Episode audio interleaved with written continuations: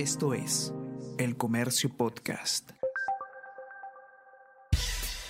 Buenos días, mi nombre es Soine Díaz, periodista del Comercio, y estas son las cinco noticias más importantes de hoy, martes 22 de marzo. Petro Perú presiona al MEF para tener su apoyo absoluto. Se ha convocado junta de accionistas para este viernes con ese fin. El ministerio aclaró la semana pasada que no ha dado respaldo al directorio. Nuevo gerente interino estaba a cargo de finanzas desde febrero y estuvo de acuerdo con la iniciativa que derivó en la descalificación crediticia. Subsecretario de Palacio no pone su cargo a disposición.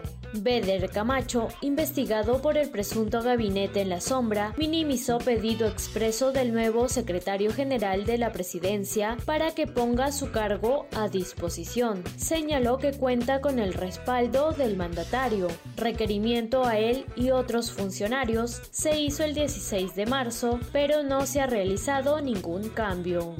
Castillo intenta desacreditar. El presidente Pedro Castillo señaló que ciudadanos que exigen su destitución responden a intereses particulares.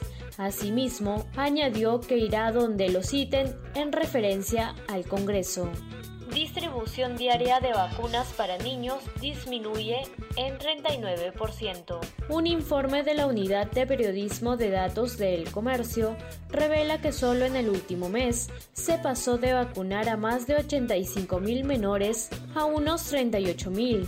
Hasta la fecha han cerrado 38 centros de vacunación, la mayoría estaba ubicada en locales escolares. Memorias del Centenario. El comercio ha realizado un informe multimedia para revivir aquel domingo 23 de agosto de 1981 en el que Perú venció 2 a 1 a Uruguay en el centenario, con goles del tanque Guillermo La Rosa y el diamante Julio César Uribe. La selección peruana hizo hace 41 años lo que hoy soñamos de vuelta. Este especial lo podrás encontrar en la versión impresa y digital. El Comercio Podcast.